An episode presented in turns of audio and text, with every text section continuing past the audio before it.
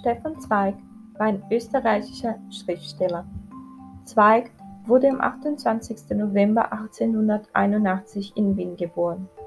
Er verbrachte seine Kindheit und Jugend in seinem reichen Elternhaus und war ein überdurchschnittlich begabter Schüler. Im 1904 veröffentlichte er der ersten Novellensammlung Die Liebe der Erika Ewald. Zwischen 1904 und 1914 reiste er innerhalb Europas in das Osmanische Reich, heute Türkei genannt, nach Nordafrika, Indien und Amerika. Nach Ausbruch des Ersten Weltkriegs kehrte er nach Wien zurück. Im Laufe des Kriegs wurde Stefan Zweig zu einem engagierten Vertreter des Pazifismus. Im Jahr 1920 heiratet er mit Friederike Maria von Winternitz. Zahlreiche Veröffentlichungen erschienen zwischen 1925 und 1928, darunter Drei Dichter ihres Lebens. Am 10. Mai 1933 passiert die Verbrennung der Bücher Stefan Zweigs durch die Nationalsozialisten. Ein Jahr später zog er sich nach London zurück. Im 1936 machte er seine erste Reise nach Brasilien und Argentinien. Um im 1937 emigriert er nach England und trennt sich von, von Friederike. Schon im Jahr 1939 schließt er eine Ehe mit Lotte Altmann. Im August 1941 siedelte er nach Brasilien über und sie wohnten in Petropolis.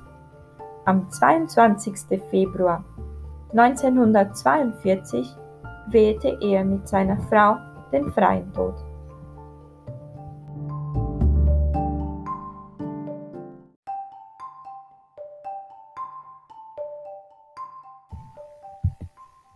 Zweigs umfasst vornehmlich Schriften in Prosa und darunter zahlreiche Novellen sowie historische Erzählungen.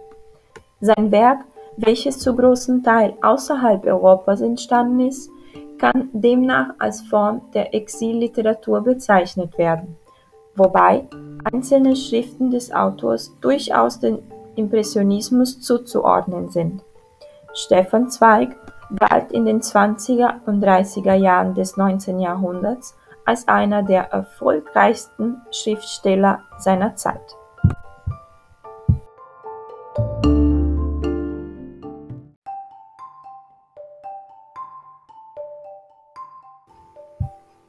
Zu den bekanntesten Werken Zweigs gehört die Schachnovelle. Sie ist in der Ich-Form geschrieben, die Handlung und alle Ereignisse werden also aus der Sicht eines Ich-Erzählers dargestellt.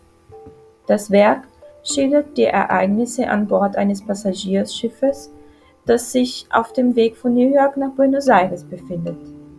Auf dem Schiff befinden sich unter den Passagieren der Schachweltmeister Mirko Centovic, der Ich-Erzähler ein millionenschwerer Tiefbauingenieur namens McConnell und die Hauptperson Dr. B, ein ehemaliger Vermögensberater.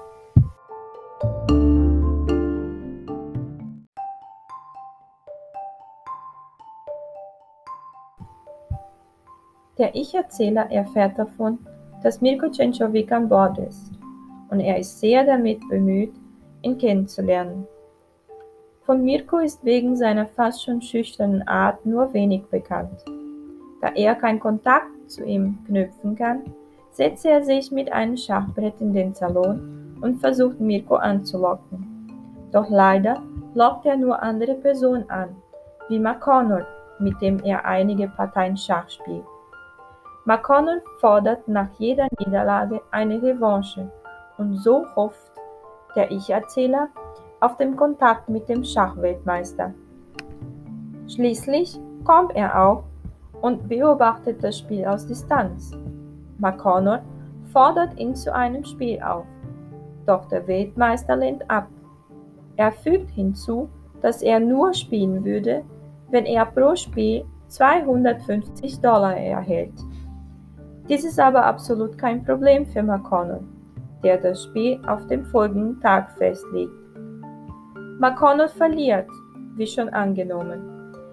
Doch wie zu erwarten, fordert er nach jeder Niederlage den Weltmeister zu einer Revanche auf. Die Spiele wirken für McConnell aussichtslos, bis Dr. B auftaucht und ihm hilft. Er sagt ihm die Züge und kann sogar den darauffolgenden Zug von Mirko voraussehen.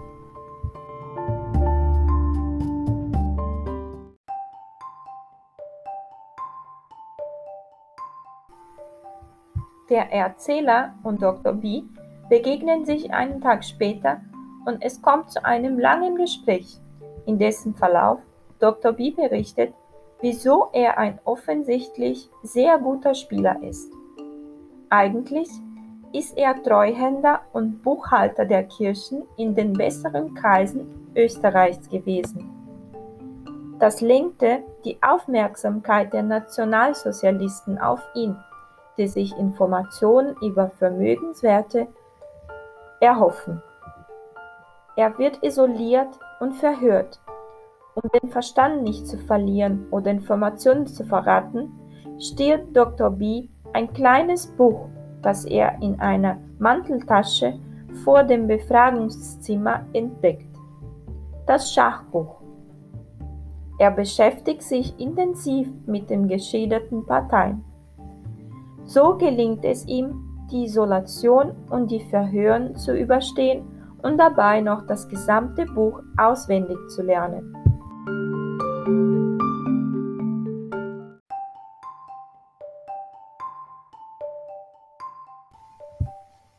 Irgendwann beginnt er, die in dem Buch beschriebenen Parteien gedanklich nachzuspielen.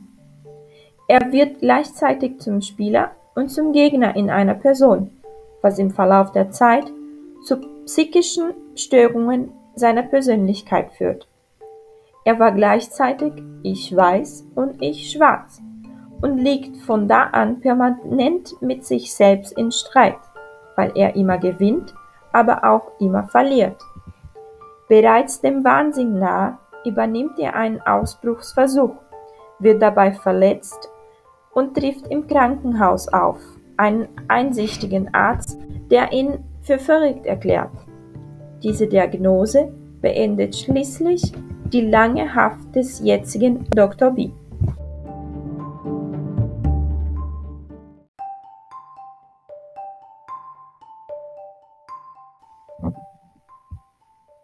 Dr. B überlegt gerade, seine umfangreichen Schachkenntnisse gegen den Weltmeister anzuwenden, um seine theoretischen Fähigkeiten auf ihre Praxistauglichkeit hinzuprüfen.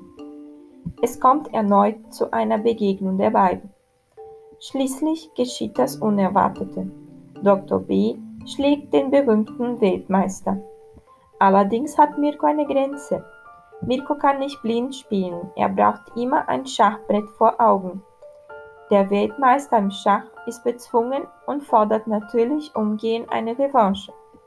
Bei diesem Rückspiel verzögert Mirko seine Züge absichtlich, weil er merkt, dass dies bei Dr. B zu massiver Nervosität und Unruhe führt.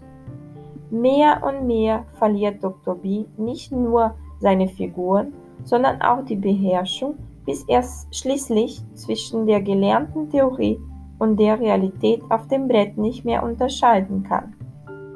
Erst als der Erzähler den Schachtheoretiker Dr. B wieder in die reale Welt des Passagierschiffs zurückholt, lichtet sich das Dunkel in dessen Gedankenwelt.